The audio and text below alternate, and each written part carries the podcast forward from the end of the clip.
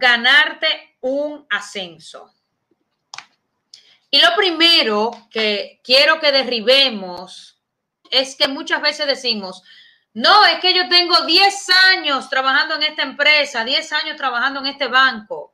La vacante me toca a mí, porque yo tengo 10 años trabajando aquí.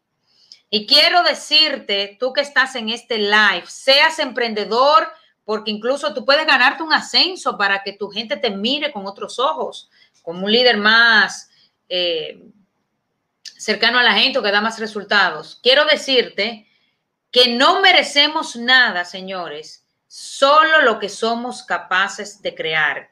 Y tú me dirás, ¿cómo que yo no me merezco nada? Yo pienso de que nuestra intención y en nuestro pensamiento de que yo merezco esa posición, de que yo merezco A o B, empezamos a conformarnos, a no dar la milla extra, caemos en una victimización donde caigo en un círculo vicioso y, y nos hace muchísimo daño. Así que también quiero decirte que la experiencia es como la moda. Si no te reinventas, si no te reinventas, pasas. Así que con esas dos creencias de que la experiencia es como la moda, si no te reinventas, pasas, y de que al final merecemos solo lo que somos capaces de crear, preguntémonos, cualquier vacante que hay en mi empresa, ¿por qué yo la merezco? Además de por tener 10 o 15 años trabajando ahí. ¿Qué yo doy adicional? ¿Cuál es el valor que yo pongo ahí para que esa vacante o esa posición sea mía. Así que vamos a empezar con los pasitos. Así que lo primero es, si quieres ganarte ese ascenso, pide feedback. Y pregúntate, ¿con cuánta frecuencia pido feedback? A mi jefe, aunque él no me lo dé, yo, yo pedirle feedback. ¿Cómo entiendes tú que lo voy haciendo? ¿Estoy satisfaciendo tus expectativas? ¿Cómo me estoy comportando? Asegúrate de que esa firma distintiva, y la firma distintiva, mis amigos, es la intersección entre lo que yo le doy y mi equipo necesita. A veces yo puedo pensar que estoy dando muchas cosas y no necesariamente lo que el equipo necesita. Así que pide feedback tanto a tu jefe como a tu equipo de trabajo. ¿Qué tú valoras de lo que estoy haciendo para que este equipo triunfe? ¿Qué necesitas recibir de mí distinto para que este equipo triunfe? Es muy importante. Así que el punto número dos, no, si te quieres ganar ese ascenso, no te conformes con satisfacer las expectativas. Yo recuerdo que cuando yo trabajaba en el Scotia Bank, yo trabajé 12 años en el Scotia Bank y cuando yo entré al banco, yo me propuse como una meta personal nunca conformarme con una evaluación de desempeño satisfactoria. O tenía que ser sobre promedio o en excelencia. Eso es una meta que yo me propuse porque pienso que al final, señores, quien no marca la diferencia es intercambiable. Quien no marca la diferencia es intercambiable. Así que es importantísimo nosotros ser anormales y anormales requieren no satisfacerte con lo que es obvio, con lo que es evidente, con entregar tu trabajo, con lo que te toca, sino ir siempre un poquito más allá.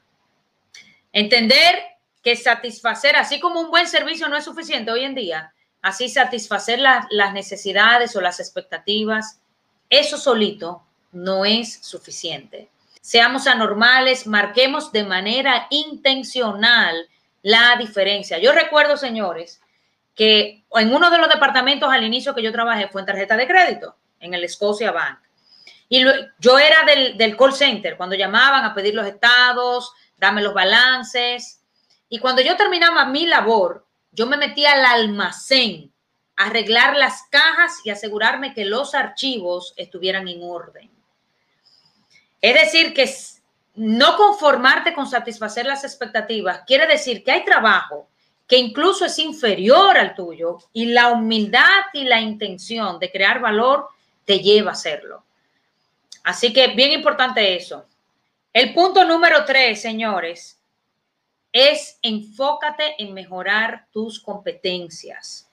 el desempeño que tú tienes hoy, ya seas emprendedora o seas eh, empleada, el desempeño que tú tienes hoy tiene muchísimo que ver con tus competencias. Si eres un líder, por ejemplo, una competencia clave para ti es tu capacidad de influir. Pregúntate, ¿estoy abordando yo las áreas críticas de enfoque, aquellas áreas que si yo las trabajo verdaderamente, me van a producir un resultado extraordinario? Por ejemplo, si eres vendedor, tu capacidad de persuasión, tu capacidad de planificación. Así que es muy importante preguntarte, ¿qué hago yo para mejorar mis competencias? ¿Cuántos cursos estoy tomando? ¿Estoy esperando que el trabajo me lo pague o yo me entro en YouTube, cojo, cojo talleres gratuitos, pagados, leo libros? ¿Qué hago para mejorar mis competencias? Porque el resultado que yo tengo hoy sea bueno, malo o regular, tiene muchísimo que ver con mis competencias, con mis habilidades. Así que es muy importante pararte, determinar cuáles son mis áreas críticas, esas áreas que si tú las trabajas, tú vas a ver un resultado así en tu desempeño. Te puse el ejemplo, si eres vendedor, un área crítica de enfoque tuya es la capacidad de persuadir. Si eres de servicio al cliente, la atención al cliente. Si eres de contabilidad, la minuciosidad, la concentración al detalle. Así que bien importante eso. Otro punto importante, señores, es tu actitud. Y si bien es cierto que tu desempeño es vital, evidentemente tu desempeño es poner todo en el terreno de juego. Ahora quiero decirte que todavía es más importante el cómo lo logras. Hay personas que tienen muy alto nivel en competencias y no necesariamente su actitud saca lo mejor de ellos.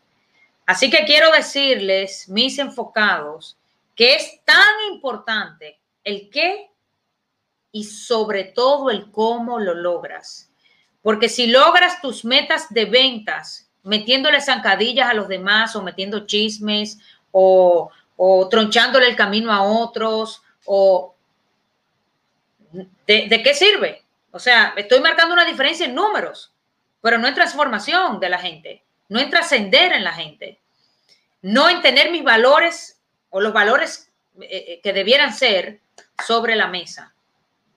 Así que importante preguntarte cómo ayudas tú a tu equipo de trabajo a triunfar, qué tan fácil es que la gente se relacione contigo, y pregúntate, ¿cómo me relaciono yo con los demás y cómo mi actitud me ayuda a acercarme a los demás? Así que importante, señores, nunca poner por encima el resultado a una mala actitud. ¿Oyeron? Hay personas que dicen, no, déjalo ahí porque él da el resultado. Yo sé que haciéndole daño a la gente, pero déjalo ahí.